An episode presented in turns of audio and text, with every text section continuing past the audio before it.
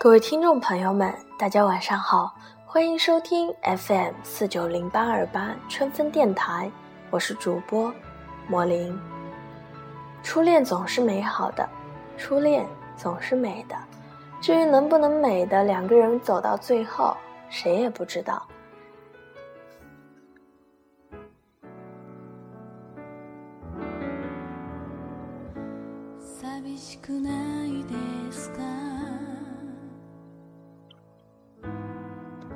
魏川那时候还是初二的学生，到了挤痘痘的年纪，他脸上的痘痘很有秩序，每次只冒一个，一个消了再来一个，前赴后继，此起彼伏。魏川听朋友的建议，每晚在痘痘上抹薄荷味的牙膏，据说这样好得快。至于功效如何，倒没有发觉，只是他起得晚，忘性大，每次去学校的时候，痘痘上都还是白白的牙膏。如果俯瞰班级位置的话，陈小鱼坐在魏川左上角的位置。这个左上角是很精确的，因为陈小鱼就坐在第一排第一组的第一个。这倒不是因为他个子矮，而是他上课总迟到，上课总睡觉，所以是老师钦点的位置，雷打不动。但这样的位置并没有改变他迟到和睡觉的爱好，个性使然。久而久之，老师也释然了。陈小鱼不同于其他女生的地方，还在于她的短发和从不穿裙子。中学时代，除了马尾以外，大多数女生都是短发，但唯独陈小鱼的短发短到令人发指，做到了短发中的巅峰。她时不时的会突然顶着一款男士平头来上课，雷倒一片少年。魏川就是其中一个，但不同的是，大多数男生是被雷倒的。而魏川是被电倒的。魏川从不相信童话，但那一瞬间，他看见了童话里的公主。起初，魏川喜欢的是另一个姑娘，一个眼睛看起来像赵薇，笑起来像蔷薇的一朵班花。这个班花是陈小鱼的好友。午休时，这个班花也常常和魏川一起聊天。魏川喜欢买一些娱乐宝和读者文摘，娱乐宝是为了孙燕姿。读者文摘是为了自己，他希望有天能写出漂亮歌词给孙燕姿，多像泡沫的少年梦想啊！起初班花和魏川的进展很顺利，直到有一天，魏川发现自己位置上的读者文摘不见了。下课后是陈小鱼还了回来。你喜欢看？魏川问。还好看了一课，没睡觉。陈小鱼说。自此以后，魏川每一期读者文摘他都买。自此以后，每一期读者文摘陈小鱼都看。班花有没有喜欢过魏川，谁也不知道。魏川突然移情别恋，所有人都知道。一天，班花突然郑重其事地拉着魏川到了操场的一个角落，问他到底喜不喜欢陈小鱼。如果不喜欢，就别瞎借书给他看，一借一还的，早晚借出事儿来。少年总是爱面子的，假话张口就来，哪有什么喜欢不喜欢的？他就一男人婆啊！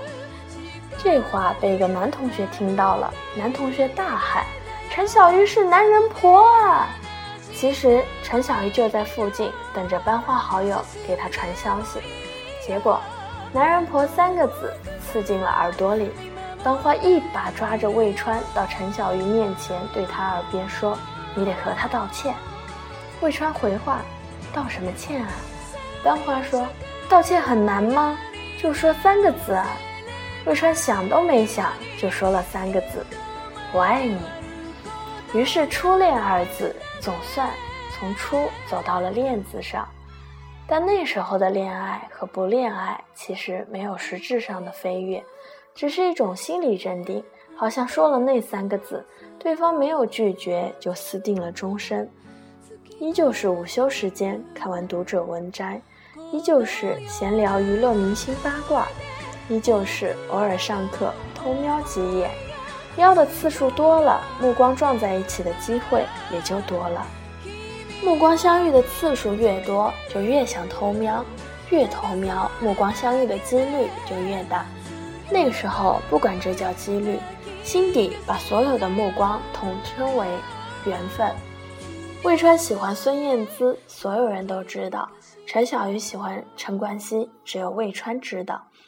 魏川脸上没有了白牙膏，因为他起得越来越早，每天都第一个到班上，然后偷偷的在陈小鱼的抽屉里塞进所有有关陈冠希的海报和卡片。有时候抽屉里会有几本书没带回家，他就把卡片夹在书页里。久而久之，抽屉里忘带回家的书越来越多，魏川的卡片也越放越多。可能是梳理卡片的缘故。可能是每天四处搜寻不同的卡片的缘故，两个人的功课越来越差。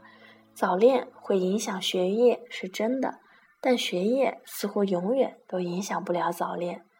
陈小鱼因为功课差到一定程度，周末只好去数学老师的家里补习。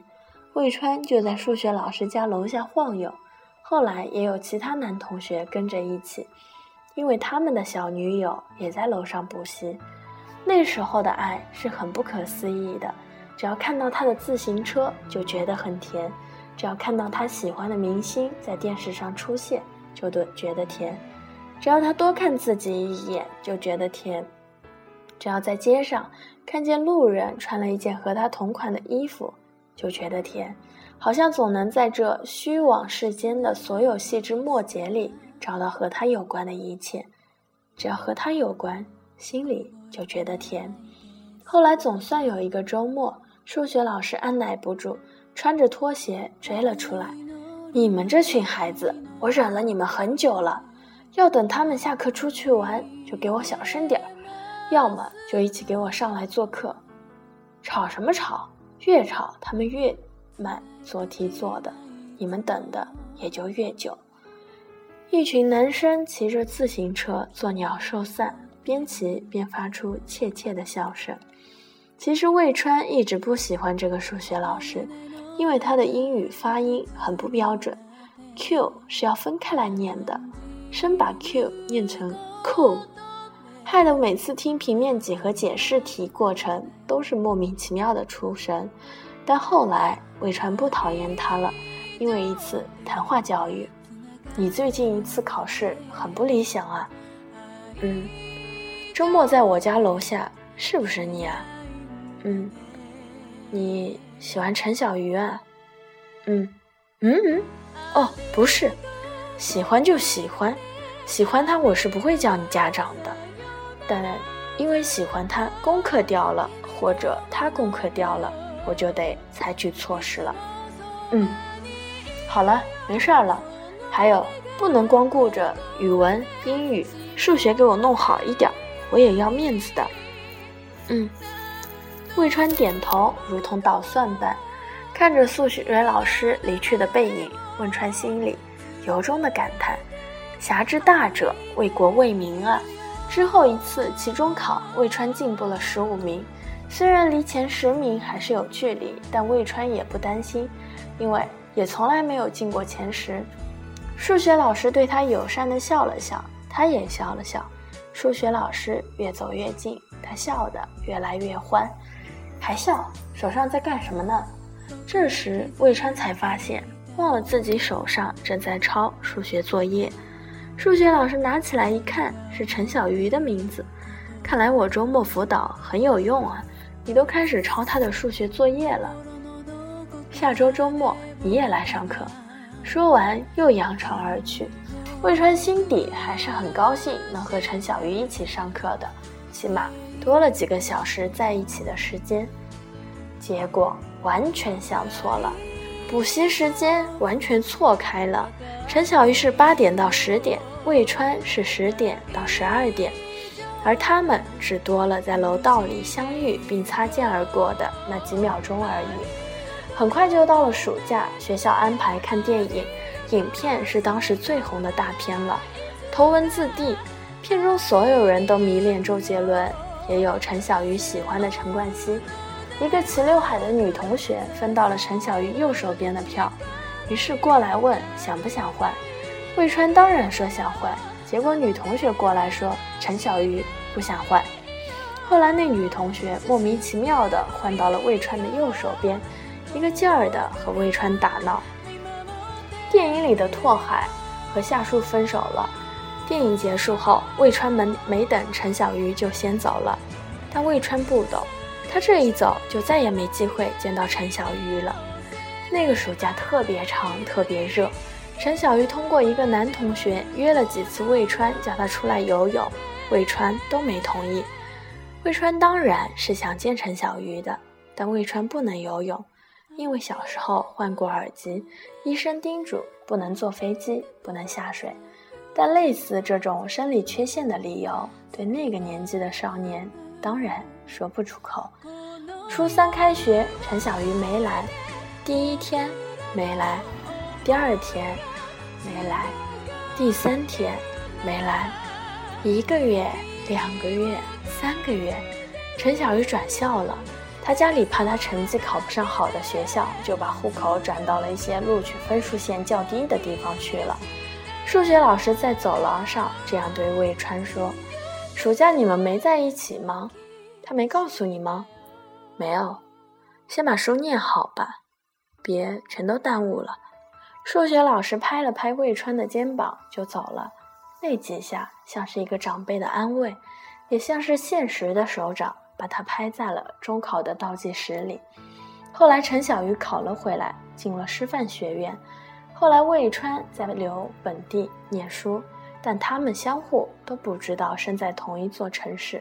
毕业后也到了 QQ 盛行的年代，陈小鱼要到了魏川的 QQ 号，把魏川约了出来。为什么看电影那天你不跟我一起做？陈小鱼问。是你不肯和我做啊，他告诉我的。魏川边说边用手比划出那个女同学齐刘海的样子。妈的，我们都被骗了！两个人同时意识到。那为什么电影结束你先走？我不是让他告诉你等等我吗？陈小鱼说：“没有啊，他没告诉我。”魏川说：“妈的，我们又被骗了！”两个人同时再次意识到。我在电影院门口等到人都散场了，走光了才走的。后来他告诉我，你约我下午在校门口见。我等了一下午，你都没来。陈小鱼说：“我不知道这事儿。”魏川说：“我想也是。”那当年看电影那天，你要和我说什么？魏川问。说分手啊，因为我要转校了，要离开这座城市了。陈小鱼说。许久。两个人都没有说话，那我们现在能重新开始吗？那天你没等我说分手就先走了，所以我们分手过吗？没有。你好，男朋友。你好，女朋友。初恋总是很美好，初恋总是很美。至于能不能美的两个人好到最后，谁也不知道。但我希望。就算只是在回忆里编织出的美好，也要一直美好下去。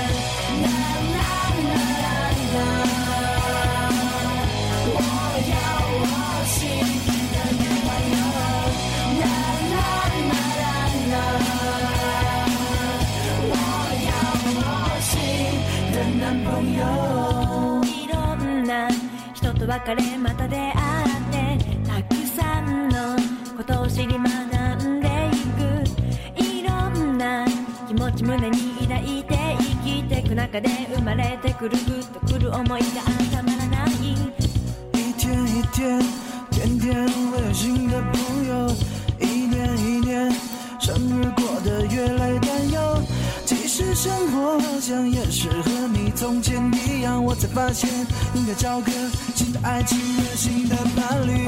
多么一次快乐时钟，好了。